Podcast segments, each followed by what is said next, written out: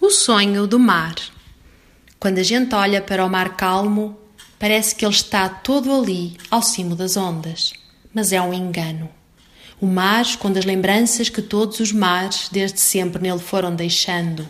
E a lembrança dos rios, e das chuvas, e de todas as águas escorregadias do mundo. Quando sonha, os turvelinhos do seu sonho trazem ao cimo aventuras antigas de barcos à vela, de gaivotas loucas de cidades submersas. Conta a lenda que o moleiro tinha três filhas. Para fugirem ao rangido triste da roda da azanha, noite e dia a rodar, as três irmãs desciam pela margem do rio até ao mar. E na praia, quando já era escuro, banhavam-se alegremente em água e luar. Mal elas sabiam que o mar as via um dia, à frente delas, apareceu-lhes um jovem montado sobre as ondas.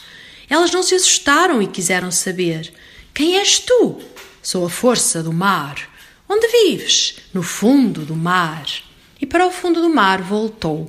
No dia seguinte, as três irmãs, cada uma por sua vez, desceram à praia. Já não vinham juntas e alegres como dantes.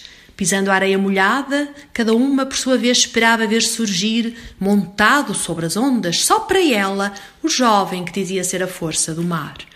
Tantas e tantas noites vieram que a pouco e pouco se foram deixando ficar.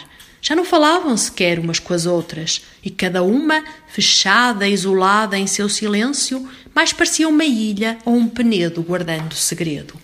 E a mãe calou-se, como se a história tivesse terminado, e a filha perguntou: Minha mãe, não entendo. Essa história chama-se O Sonho do Mar ou A Lenda dos Três Rochedos?